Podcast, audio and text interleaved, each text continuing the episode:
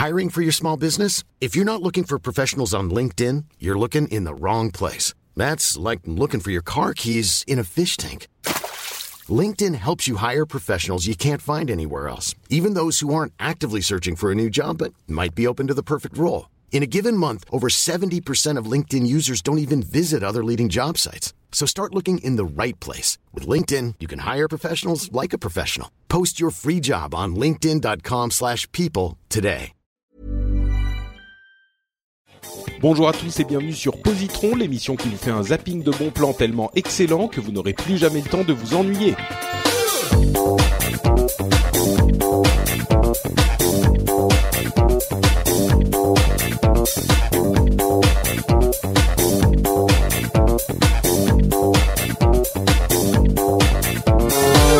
Bonjour à tous et bienvenue sur Positron, l'émission où on vous fait un zapping de bons plans, où on, propo- où on vous propose trois trucs cool en 20 minutes.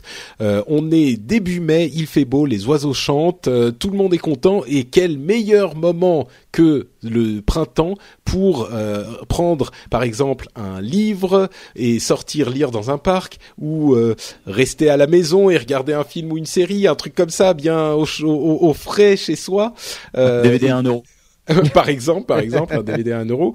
Euh, eh bien, rien, rien de mieux que ça. Et c'est justement pour ça que nous sommes là, pour vous recommander, pour vous donner du, du fuel, de l'essence à idées et de l'essence à plaisir et à bonheur. Euh, c'est ce que nous allons faire dans cette émission, encore une fois, avec mes deux euh, co-animateurs, mes deux invités de renom et de prestige. J'ai nommé. Quacos alias Quacos et Ouais. Siegfried alias Captain Web.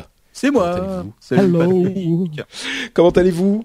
Ça va, Patou, Ça va. Écoute, euh, ça va. Oui, ça va Quacou Ça va capter nous Ça va.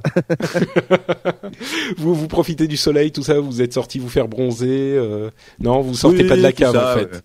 Je, je consulte mes emails. Là, je viens de recevoir un truc qui s'appelle Pornstagram. C'est Instagram avec que du porno. Ça a l'air sympa. Le Captain Web a le corps bronzé, même en hiver, tu sais. Ah oui, oui, c'est vrai, c'est vrai. Ça donne aux UV. Mais évidemment, c'est donc ça son secret. Et ben voilà. Eh son oui, secret c'est comme ça qu'il reste si beau. Exactement.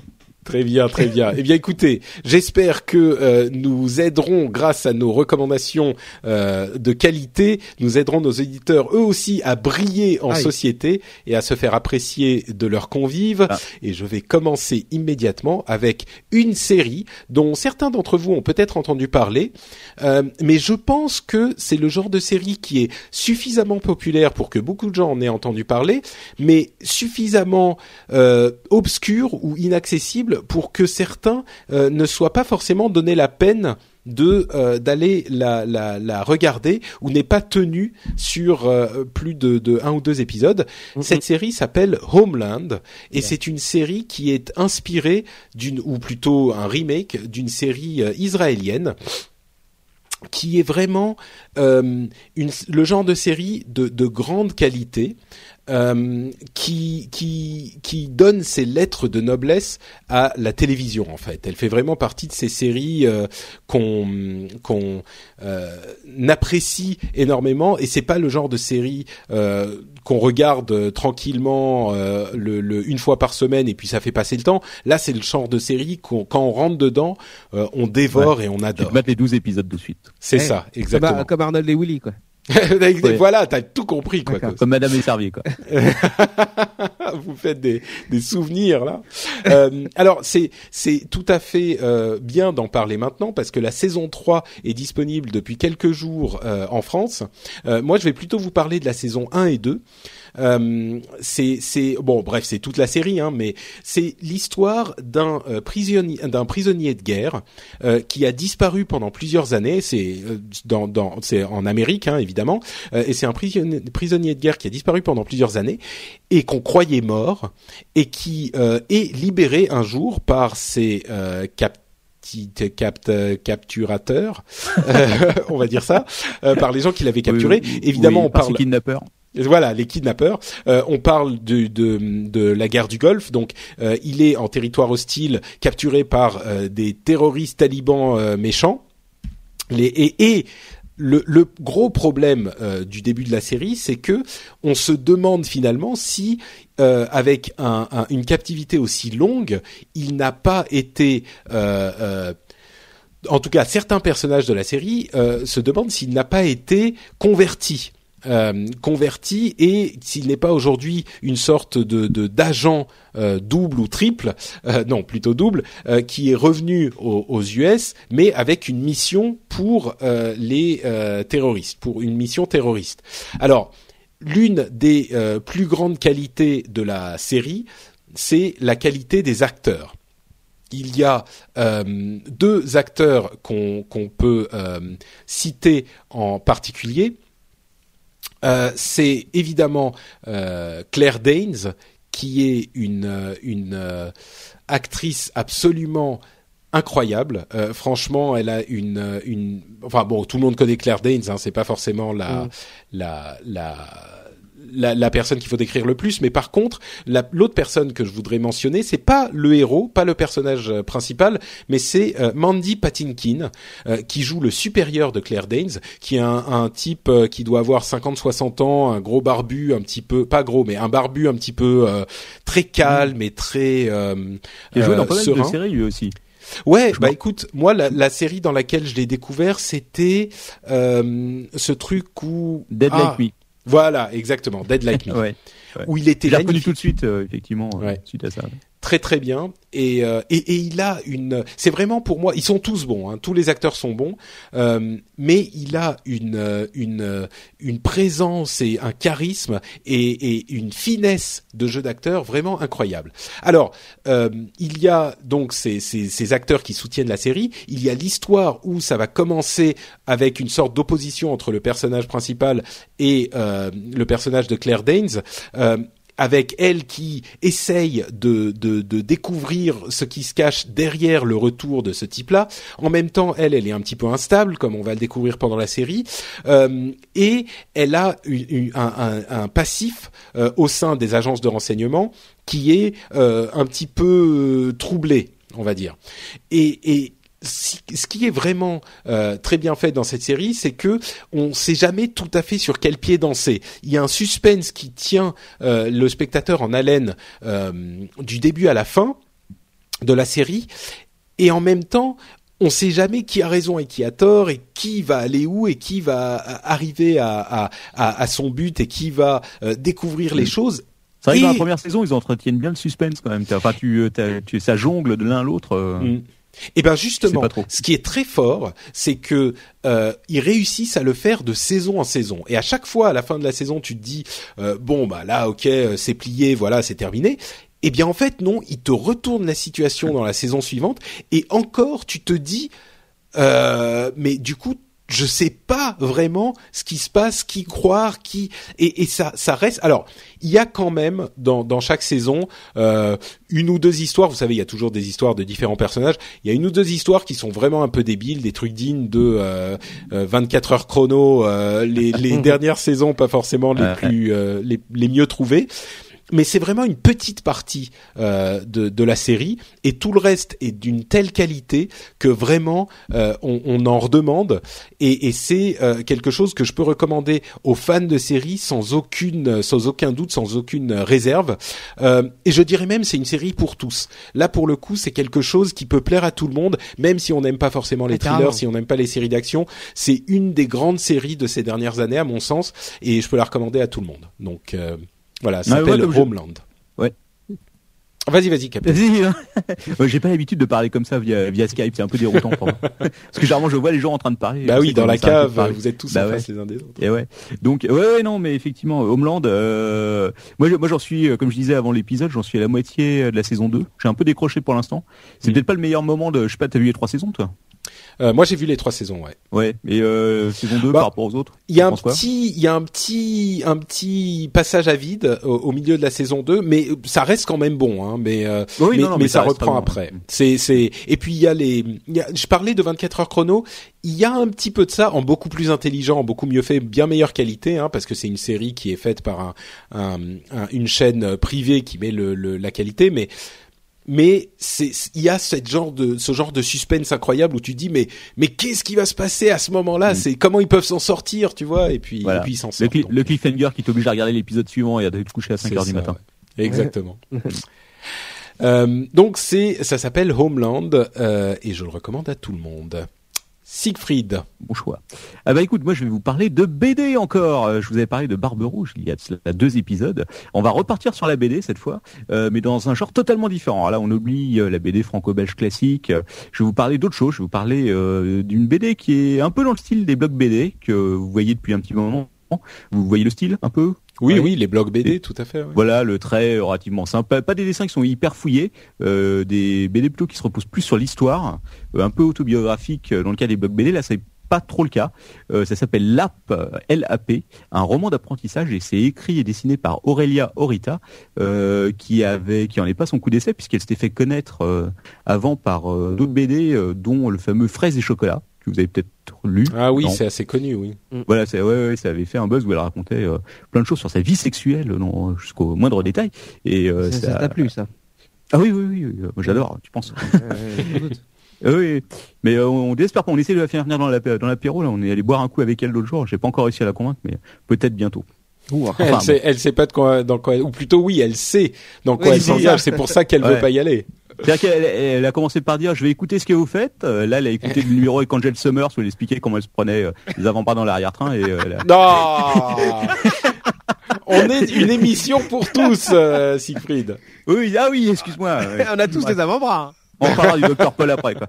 Euh, donc, euh, bref, en tout cas, euh, peut-être qu'on l'aura un jour dans l'apéro. C'est-à-dire, revenons au truc. Donc, ça s'appelle Lap, euh, un roman d'apprentissage, et c'est euh, une BD reportage. Alors, c'est un style un peu particulier.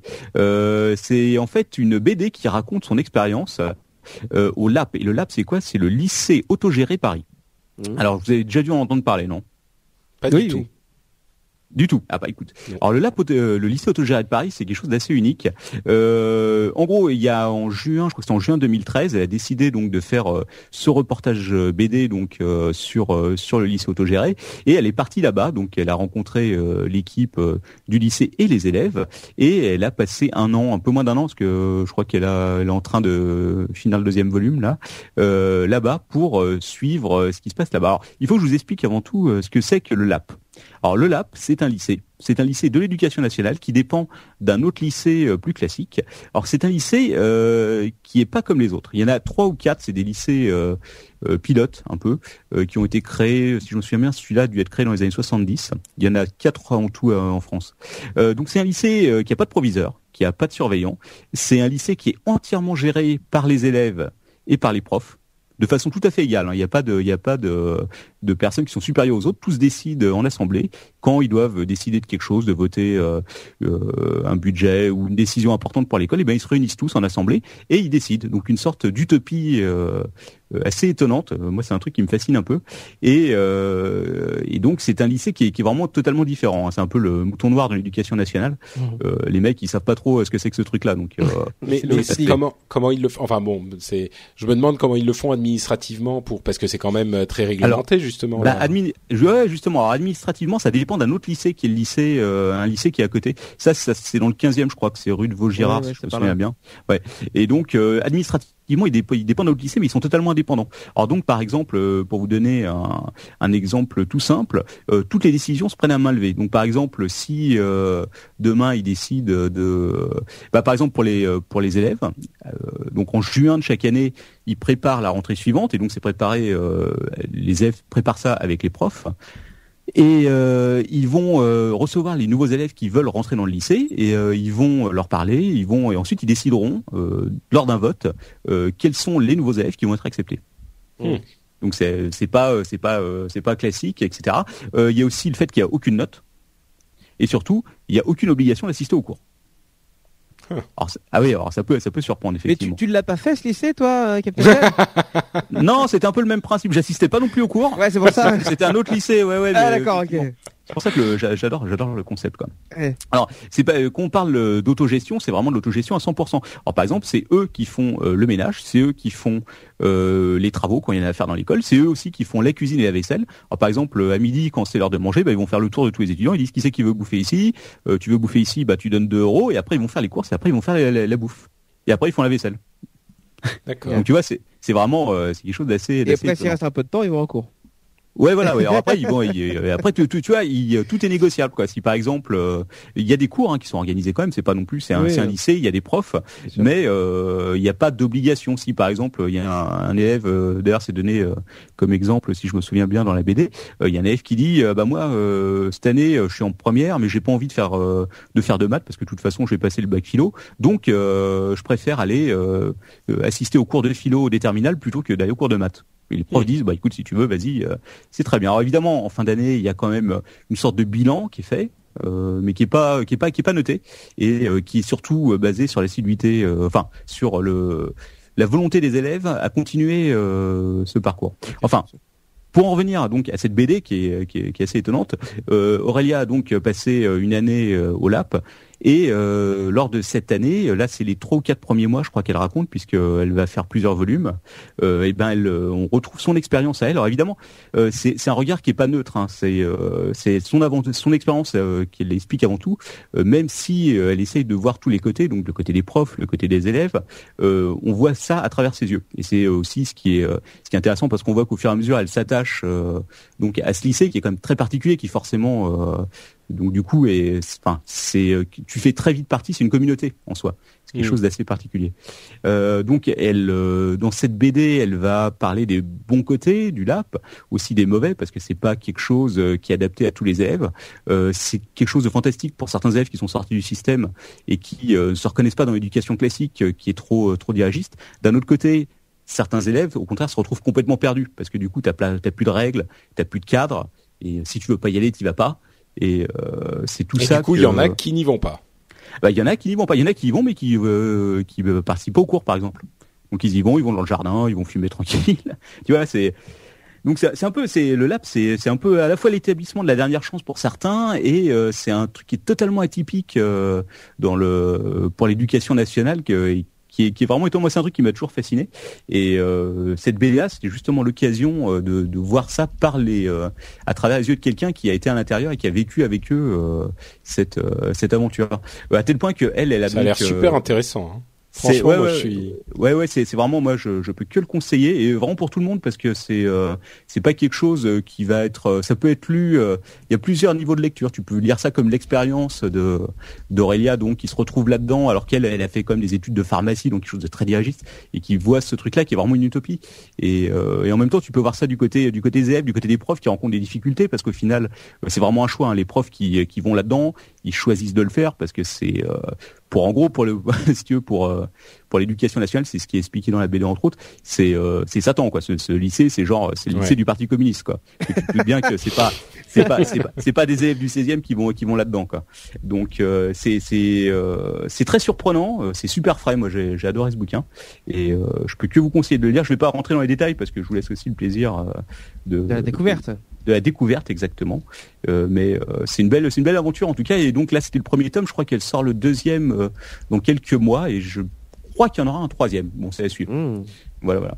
Bah écoute, euh, Captain, tu sais que Oui. tu, tu m'as donné envie de faire l'école buissonnière. Alors je, je te préviens, je ne serai pas là au prochain podcast. Hein. Je, je, je pourrais pas être là. hein. Enfin, enfin, j'ai réussi. Bonheur.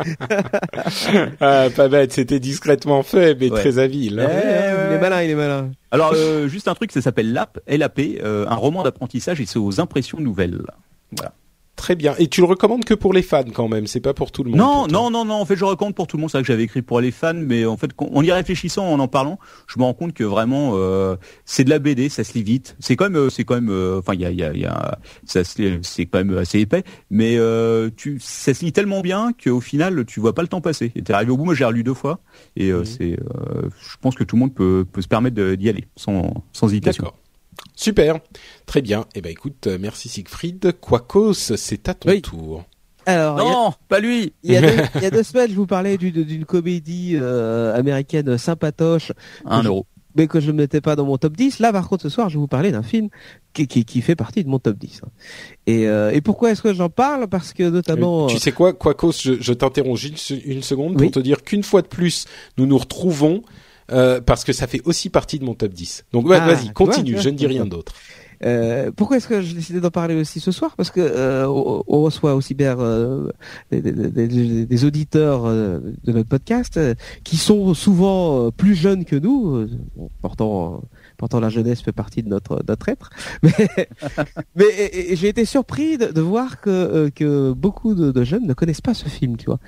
Alors, euh, en effet, euh, je crois que ben, je crois que le tournage de ce film a commencé il y a 20 ans. Et il l'a tourné euh, euh, en Ouais, super juin vieux, il est 94, sorti- ou un truc comme ça. Moi, je l'ai vu en 95, donc. euh, À ce point-là, c'est si vieux que ça. Ouais, ouais, ouais, ouais, si, si, Ouais, si, ça si, remonte, si, hein.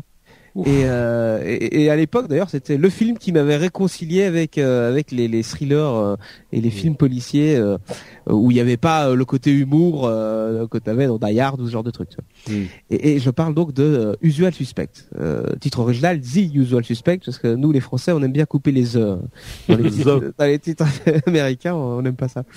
Et donc, euh, c'est euh, c'est un film, ouais, ça, sorti en 95 de, de Brian Singer, euh, qui était, euh, c'était son deuxième film, je crois. Euh, gros carton. Euh, il a eu beaucoup beaucoup de récompenses et, euh, et pourquoi est-ce que je le mets dans mon top 10 C'est que c'est un film que j'ai revu euh, des dizaines de fois et à chaque fois je redécouvre euh, un nouveau truc si tu veux. Ce- Brian Singer a, a placé, euh, a tellement bien réalisé son film qu'il a placé énormément de détails que, que tu que tu perçois que au bout de euh, plusieurs visions du film. Euh, je fais un petit pitch rapidement. euh, c'est euh, c'est l'histoire d'une enquête policière euh, sur un trafic de drogue gigantesque qui a mal tourné et, euh, et où il y a seulement deux survivants, euh, un, un, un- qui est gravement gravement brûlé et un autre qui s'appelle Verbalkint. Et, euh, et donc euh, l'histoire c'est l'interrogatoire de, de ce Verbalkint euh, à qui on va essayer de de tirer des informations pour remettre les pièces du puzzle et, et voir euh, où est passée la drogue qu'on n'a pas retrouvée. Voilà un petit peu pour l'histoire. Euh, le, casting, alors à l'époque, euh, là on dit oh, c'est des superstars, mais à l'époque ils n'étaient pas connus, il faut savoir. Et C'est euh, Kevin Spacey euh, qui qui a fait un- une carrière qu'on connaît maintenant, mais grâce à ce film-là notamment. Il y avait Benicio del Toro qui était exceptionnel dans, dans, dans ce film. Euh, il y avait un des frères Baldwin, euh, je, c'est, lequel? L'un des, des douze. Voilà, l'un des Baldwin. et, euh, et plein d'autres comme ça. Alors le, le jeu d'acteur est magnifique, la mise en scène est superbe. Euh, je conseille juste de s'accrocher parce que c'est un petit peu, surtout qu'on n'est pas habitué au, long à au démarrer. polar. Ouais, les 15 premières minutes sont un peu, un peu dures. À, à suivre, mais une fois qu'on a passé les 15 premières minutes, après, ça coule. Et, et pourquoi est-ce que j'ai aussi une affection particulière pour ce film? Parce que alors, on va pas spoiler le film, hein, euh, l'idée n'est pas là, mais euh, moi je suis plutôt euh, euh, assez euh, blasé sur euh, ce type de film parce que euh, en général, euh, avant la première moitié du film, je découvre la fin euh, et j'ai aucune surprise. Et là, je dois avouer, c'est euh, un des rares films qui m'a euh, mis une claque à la fin parce que j'avais rien vu venir et que, et que je me suis fait avoir comme un bleu. Et, euh, et, et par contre, après, euh, en le regardant plusieurs fois, euh, je m'aperçois qu'il y a plein de détails euh, à côté desquels j'étais passé, euh, qui aura pu me mettre sur la piste. euh, euh, écouter notamment la musique, les thèmes musicaux changent en fonction. Ah bah de... toi, tu parles toujours de de musique, forcément, c'est ça qui te parle. y a- ouais, elle, bah, elle joue une grande partie dans ce film-là. Oui. Et, euh, et après, euh, et après, euh, c'est un film magnifique. Mais alors, si tu l'as aimé Ah bah, aussi, euh, sûr Patrick, que- tu peux peut-être. Ah mais complètement. Moi, c'est l'un de mes films cultes. Euh, C'est effectivement un, un film qui te réconcilie avec le polar, Euh, même si c'est un petit peu lent. C'est quelque chose qui met du temps à s'installer et puis qui, qui t'attrape et qui te. Tu, en fait, tu te surprends à t'intéresser à l'histoire et, et, et à essayer de comprendre ce qui s'est passé avec eux. voilà. Et, euh, et c'est vraiment un, un. Non, il y a, il y a rien à dire. C'est un excellent film, Il y a un ce super twist, bon il y a polar. ce twist final qui fait que ceux qui l'ont pas vu, euh, bah, gardez-vous Bah, Enfin, Oui, enfin, disons avant, que, voilà. ouais, enfin, euh, rien qu'en disant ça, tu vois déjà. euh, je me Oui, demandais si, on- voilà, Oui. mais euh, mais mais disons que effectivement, euh, c'est un film qui a 20 ans, donc euh, il serait peut-être temps Mm. de le voir, mais c'est ça fait partie de l'histoire du cinéma, quoi.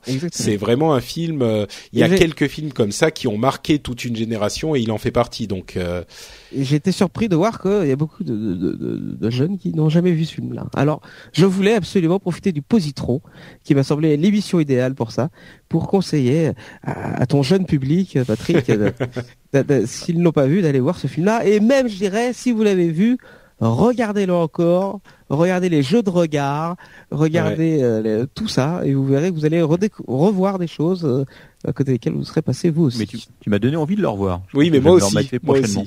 Là, pour Bah, le euh, coup, moi, c'est euh, un des films que je remate euh, une fois par an, tu vois à peu près. donc- Ouais. Donc euh, ouais. Oui, bah je vais peut-être faire ça aussi du coup. Très très bien. Merci pour cet excellent conseil, cet excellent positron. À la fois euh, Captain Web et Quacos, euh, je trouve que vous avez fait très fort aujourd'hui. Merci. Euh, on s'améliore d'épisode en épisode. Oui, oui, vois, non, euh, je vois. Mais, mais déjà, euh, mais, mais oui, mais ça sera le dernier, donc vous avez intérêt à faire une sorte de, de feu d'artifice euh, du positronage. oh, on va positronner à mort. Très très bien. Bon, euh, d'ici là, si les gens veulent vous suivre sur Internet pour avoir un peu plus de, de morceaux de, de votre euh, génie, euh, où est-ce qu'ils peuvent vous retrouver? Ah bah sur Instagram bien sûr, un Captain Web. Évidemment. aussi, euh, même. Donc sur Twitter, euh, sur Twitter, Captain Web et Quacos. Voilà. Euh, moi, pour me retrouver euh, entre les cuisses d'une femme quelconque. D'accord. non, si elle, si elle est intéressante ou intelligente, euh, non, mais si elle est quelconque, ok. Voilà. Euh, Ok. euh, Et sinon non, non, vous me retrouvez sur euh, Twitter, @quacos, bien sûr, à poster euh, des, des messages euh, euh, culturels et euh, intéressants, euh, repris souvent par BFN TV. D'accord, très très bien. Euh, et, et ce que j'apprécie particulièrement dans cet épisode, c'est que euh, si certains des auditeurs se disaient au, au début de cette session avec euh, l'épisode, euh, euh, le, de- le premier épisode avec Quacos et le Captain Web se disaient, mais je comprends pas pourquoi Patrick est tellement horrifié à l'idée de les avoir. Ils sont très bien ces jeunes gens. Ce sont de- des gens très sympathiques. En plus, ils disent des choses intéressantes. Euh, Qu'est-ce qui se passe? Et ben là, ils ont compris un petit Voilà. peu, tu vois. Voilà. Bon, très bien. Bah écoutez, je vous remercie euh, de votre de votre présence et de vos lumières dans cet épisode. Pour ma part, c'est Note Patrick sur Twitter. Je suis aussi sur Google et sur Facebook évidemment. Et vous pouvez surtout retrouver les notes de l'émission et d'autres émissions sur FrenchSpin.com, le site qui abrite euh, les podcasts que je produis. Euh, vous retrouverez donc les notes de l'émission avec des liens euh, vers, enfin avec les noms euh, des, des choses qu'on vous a proposées aujourd'hui. Vous aurez aussi le, les euh, épisodes précédents. Vous aurez le rendez-vous tech, un podcast qui vous décortique et qui vous explique l'actu tech en détail et en simplicité. Et évidemment Upload, un podcast qui vous recommande des, applications euh, pour euh, mobile, qui est plutôt sympathique aussi que je fais avec d'autres camarades fort doués. Et ça va être tout pour cet épisode. On se retrouve donc dans 15 jours pour le dernier dernier déjà, Pfiou. enfin devrais-je dire, enfin non euh, épisode euh, avec Patrick, les camarades du Captain Web. Euh, à dans 15 jours, ciao à tous. Ciao. À plus.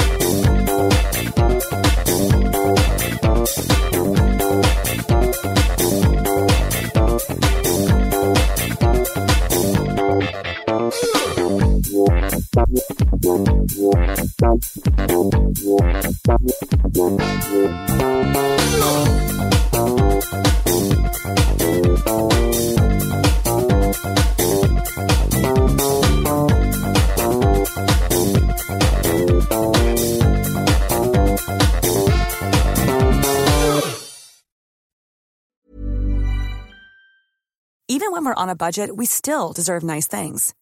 Quince is a place to scoop up stunning high-end goods for 50 to 80% less than similar brands. They have buttery soft cashmere sweaters starting at $50, luxurious Italian leather bags, and so much more. Plus, Quince only works with factories that use safe, ethical, and responsible manufacturing.